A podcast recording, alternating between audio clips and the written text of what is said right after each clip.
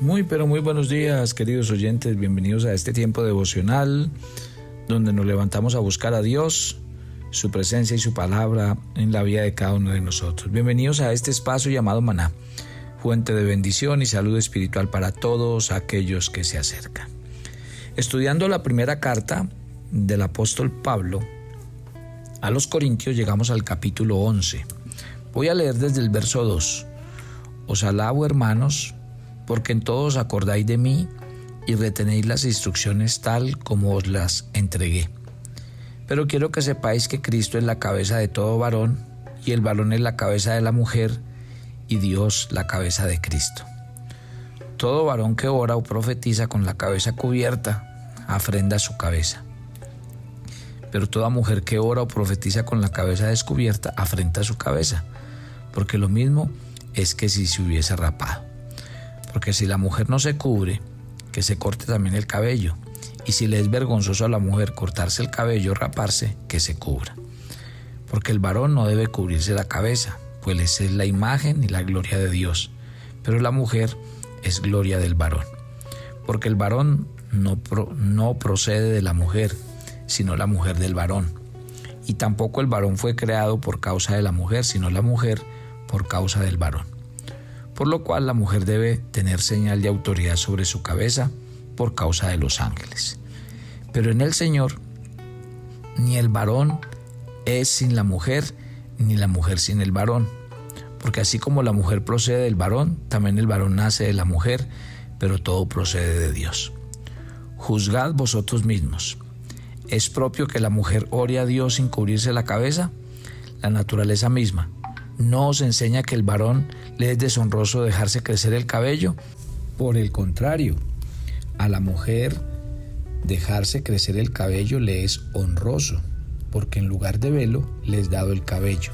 Con todo eso, si alguno quiere ser contencioso, nosotros no tenemos tal costumbre ni las iglesias de Dios.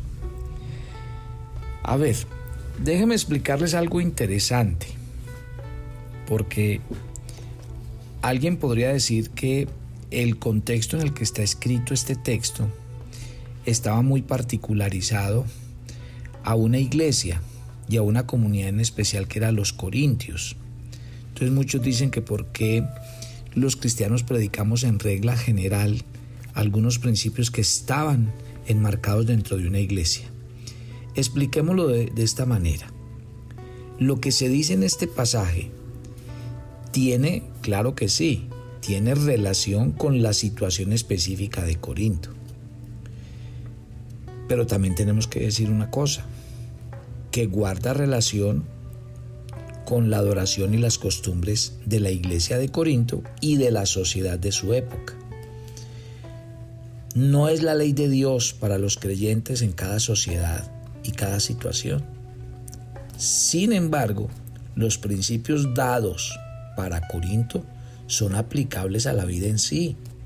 Por esta razón, el pasaje que estamos leyendo está desarrollado en forma de principios y no de puntos que planteen el problema de Corinto. El problema de Corinto se conoce fácilmente en los principios planteados, porque los principios hablan acerca de la conducta y las costumbres de los creyentes de cada generación. Yo quiero hacer esa como ese preámbulo antes de entrar en materia punto por punto de los que aclara Pablo en este, en este texto. Empecemos con el versículo 3. Recuerden que estoy en Primera de Corintios capítulo 11. Hablemos de este tema tan controversial y sobre todo en el mundo moderno de las mujeres sujetas a los hombres. El principio es básico. Hay una relación y orden en el universo y eso es lo que Pablo está diciendo que nosotros debemos saber. Él dice, la cabeza de todo hombre es Cristo la palabra cabeza en las escrituras se refiere a autoridad. Cristo tiene autoridad sobre el hombre. Luego dice, la cabeza de la mujer es el hombre. Y como les digo, aunque es un tema sensible, es un tema que se debe tratar con amor, con humildad, con honestidad. Aclaremos una cosa antes de, de meternos en el tema de por qué una mujer debería someterse. Y eso es un punto que a mí siempre me ha gustado aclarar en toda reunión, sobre todo cuando hablamos con los matrimonios, con las parejas o con cierto grupo de mujeres que a veces le dicen a uno, ¿no será que Dios es machista, pastor? Porque esos términos bíblicos de que eh, el varón es la autoridad, que tenemos que estar sujetas. Bueno, yo voy a tratar de explicar el principio desde el principio bíblico. Ya tratar de convencer a los grupos no puedo. Quiero decirles la posición bíblica, que es lo que más se acerca, para que ustedes puedan tomar decisiones espirituales, porque al fin y al cabo los que terminan decidiendo son ustedes. Aclaremos antes de entrar en el tema de la sujeción, porque es que yo creo que el tema de la sujeción y la autoridad está muy aparte de lo que la gente ha querido revolver. En la Biblia está muy claro que ni el hombre ni la mujer son superiores el uno al otro en existencia. La Biblia está cansada de repetir que el hombre y la mujer son iguales ante los ojos de Dios, que ante los ojos de Dios hay una relación esencial entre el hombre y la mujer. Ninguno es independiente del otro. Ambos se pertenecen el uno al otro y la, la relación que existe entre ellos proviene de Dios. Mire, más adelante en este texto vamos a encontrar el versículo 11 y 12 que dice, pero en el Señor ni el varón es sin la mujer, ni la mujer sin el varón, porque así como la mujer procede del varón, también el varón nace de la mujer, pero todo procede de Dios. Sigamos, ante los ojos de Dios no hay masculino ni femenino. Él ve tanto al hombre como a la mujer como una misma cosa y cada uno es tan significativo como el otro. Y Gálatas 3:28 lo dice, ya no hay judío ni griego, no hay esclavo ni libre, no hay varón ni mujer, porque todos vosotros sois uno en Cristo Jesús. O sea, que cuando Dios habla de que el varón es la cabeza de la mujer, en ningún momento se está refiriendo a la capacidad, a la valía, a la competencia, al valor, la brillantez o la ventaja. Dios se está refiriendo a la función, a un orden dentro de una organización llamada sociedad o familia. Si usted mira, en toda organización tiene que haber una cabeza para que opere de un modo eficaz y ordenado. Y no hay mayor organización que el universo de Dios, su iglesia y su familia cristiana. O sea que hay una relación dentro del orden de las cosas de Dios y toda relación debe tener una cabeza. Y Dios ha ordenado que en su organización llamada la iglesia, ¿sí? llamado el mundo, el hombre sea la cabeza de la relación. Mire que si seguimos aclarando, ahí dice que la cabeza de Cristo es Dios. Y esto sencillamente quiere decir que cuando Cristo vino a la tierra, Él se sujetó a Dios el Padre y que Dios el Padre era la cabeza bajo la cual Cristo operaba y funcionaba. Acuérdense de Filipenses 2, el cual siendo en forma de Dios no estimó ser igual a Dios como cosa que aferrarse, sino que se despojó a sí mismo tomando forma de siervo, hecho semejante a los hombres. Entonces, mi querida familia, ahora, en cuanto al tema de la sujeción, déjeme decirle una cosa. La Biblia es clara y contundente y hay cosas que a uno no le gustan. Y no se trata de que nos gusten, son principios.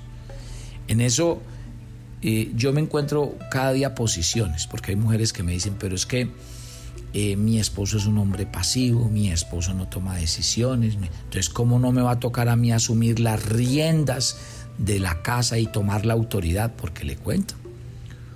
Sobre todo hay regiones en el mundo, en las ciudades donde por alguna razón las mujeres son mujeres dominantes y son mujeres que quieren gobernar su casa y poner las condiciones. Y que las hay.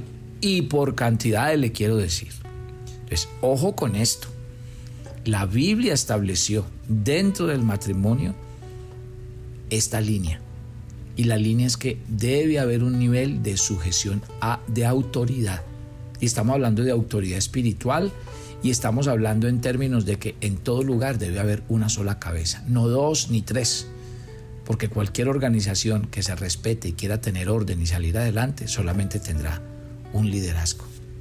¿Está claro? Ya hemos estudiado en otros contextos que la autoridad no es para eh, subyugar, que la autoridad no es para hacer sentir mal, que la autoridad no es para mandar, ni es para maltratar, ni es para abusar. Ah, que es que la autoridad del varón y este varón maltrata y este varón eh, es abusivo. No, no. Estamos hablando ya de otros contextos. Cada uno que hace con esa autoridad. Entonces, hoy vivimos en un mundo caído. Y en ese mundo caído, todo el mundo quiere entrar a gobernar, a señorear, nadie está de acuerdo con nadie, nadie quiere someterse a nadie. Entonces créame que hoy esto pasa más por encima del tema de género. Porque es que a veces se le quieren meter a uno por el tema del género, que por más así, que la mujer no es menor, que porque Dios mandó que... No, ya acabamos de hacer la aclaración que Dios no está hablando de competencias, capacidades, calidades ni preferencias. Estamos hablando de que Dios decidió que en todo lugar debe haber una autoridad y Él dijo que en el matrimonio la, la, la cabeza y el liderazgo debe estar en manos del varón y que el varón debe cumplir y déjeme decirle, tendrá que responder si no lo hizo o si abusó de esa autoridad, porque la autoridad no es mandar, porque la autoridad no es gritar, porque la autoridad no es eh, mandar a callar al otro ni anular al otro. Entonces, ¿qué hacemos? En ese mundo caído donde estamos, cada uno interpreta las cosas como bien le parece, y entonces hay mujeres hoy día mandando y en el gobierno y haciendo sentir su autoridad, mientras que hay hombres maltratando y haciendo daño o hombres completamente pasivos. O sea, yo me voy a encontrar muchos cuadros en el mundo. Yo lo que quiero hacer como pastor, lo que vengo insistiéndoles cada vez que predico la Biblia es, yo quiero ponerme en mi tarea de que ustedes oigan qué dice la Biblia. De ahí para allá, lo que cada uno de ustedes haga y decida, pues ya será una decisión suya, porque todo lo que usted haga, las decisiones que toma serán suyas. Y usted está en el derecho de tomar las decisiones que usted quiera. Solo que la tarea nuestra como pastores es enseñar qué dice la Biblia. Y esta es la línea establecida en la palabra de Dios. ¿Estamos? Sí dice la Biblia que debe haber un liderazgo y debe haber un sometimiento. Solo que la palabra sometimiento no tiene nada que ver otra vez con agachar la cabeza, con que el otro mande y yo no tengo derecho a decir absolutamente nada. No, no, porque la Biblia dice que somos dos. La Biblia dice que si estamos en un mismo sentir y llenos del Espíritu Santo, nunca tendremos que imponer ni nuestra autoridad ni nada por el estilo, pero la Biblia cuenta de las mujeres de Dios que con esa actitud, porque es que la sumisión es una actitud. Puede ser que usted sea y como en muchos casos pasa, y es en la mayoría de veces pasa, que la mujer es más competente, que la mujer es más inteligente en muchas cosas para tomar ciertas decisiones. Es que eso, eso no está mal. Lo que está mal es muchas veces tratar de sobresalir por encima de la otra persona, del varón, haciéndolo sentir quién sabe qué. ¿Sí? Entonces, bueno, me pasaría mucho tiempo de este devocional poniéndoles escenarios, porque escenarios hay muchos Dejémoslo en esos términos, pero sí déjeme decirle que bíblicamente sí está establecido y eso no va a cambiar. ¿Qué es que la sociedad cambió? ¿Qué es que el mundo cambió? Bueno, ustedes ya han oído lo que dice la Biblia. El cielo y la tierra pasarán, pero mis palabras no pasarán. Los principios de la Biblia no están supeditados a los cambios. Los principios bíblicos son eternos. Y dentro de la eternidad de Dios y del tiempo de Dios, Él determinó que esta línea en el matrimonio y en las relaciones hombre y varón están establecidas de esta manera. Los otros temas que, toma, que toca el apóstol Pablo en este capítulo pues son temas que tienen que ver ya con, eh, por ejemplo, los hombres. Era muy usual que los hombres eh, usaran la cabeza cubierta para orar eh, porque venía de, de Moisés, que se cubría el rostro cuando iba a la presencia de Dios pero mm, ya en la iglesia primitiva se dice que Cristo quitó el velo y por lo cual los varones deberían orar sin, sin velo. Y lo mismo a las mujeres, pues dice que si ellas tenían su cabello largo cubría función de velo o sino que ellas deberían usarlo como un símbolo de autoridad. Pero volvemos a un punto crítico hablando del tema de, del vestido. Yo creo que ya estamos hablando de temas que son importantes. Ya hemos dicho que plantea la palabra del Señor con respecto al ornamento. La Biblia dice que el ornamento de un cristiano debe ser el del corazón. La ropa en un cristiano no debe ser un motivo de ni de vanidad ni de distracción, sí que menos de deseo. Eh, la Biblia determina que el vestir de un cristiano debe estar en su ornato interno del corazón. Y es realmente la verdadera enseñanza que plantea Pablo en los siguientes versículos. Así que, pues dejemos que Dios siga hablando a nuestros corazones este tiempo. Padre, gracias, gracias por hablarnos, por ministrarnos y por estas enseñanzas que son tan necesarias para nuestra vida. Yo hago una oración y es porque la verdad seamos un matrimonio para la gloria de Dios, que no hayan este tipo de competencias. Yo creo que está claro en la Biblia que cuando Dios determina que el hombre sea la cabeza no está hablando de ni de habilidades, ni de competencias, ni de preferencias. Dios nos ama, Dios quiere que seamos un gran equipo, solo que está asumiendo que nosotros como varones debemos tener un rol de liderazgo y que definitivamente en las mujeres debe haber un espíritu de sumisión. Yo oro para que estas verdades de la Biblia se conviertan en una verdad para nuestras vidas día a día. Gracias por bendecir a cada oyente de Maná, que este día sea un día de bendición para todos y que la gloria del Señor nos acompañe siempre. Los espero mañana en nuestro viernes de oración, hermana. Bendiciones para todos.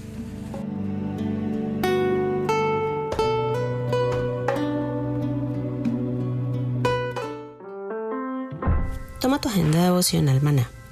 El pasaje sugerido para la lectura en tu devocional personal el día de hoy es Hechos 16 del 6 al 10. El Espíritu Santo siempre guía nuestros pasos. Por eso fortalece tu vida espiritual para escucharlo claramente cada día. Te invitamos ahora a que respondas las preguntas que encuentras en tu agenda que te llevarán a conocer cada vez más a Dios y crecer en tu vida espiritual. Y para confirmar tus respuestas, visita nuestra cuenta de Facebook Devoción Almana.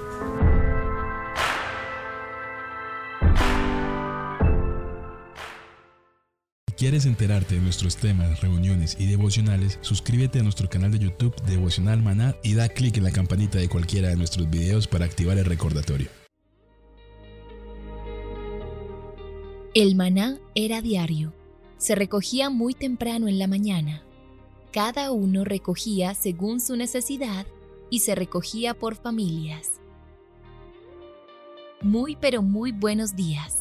Bienvenidos a este tiempo devocional donde nos levantamos a buscar a Dios, su presencia y su palabra en la vida de cada uno de nosotros.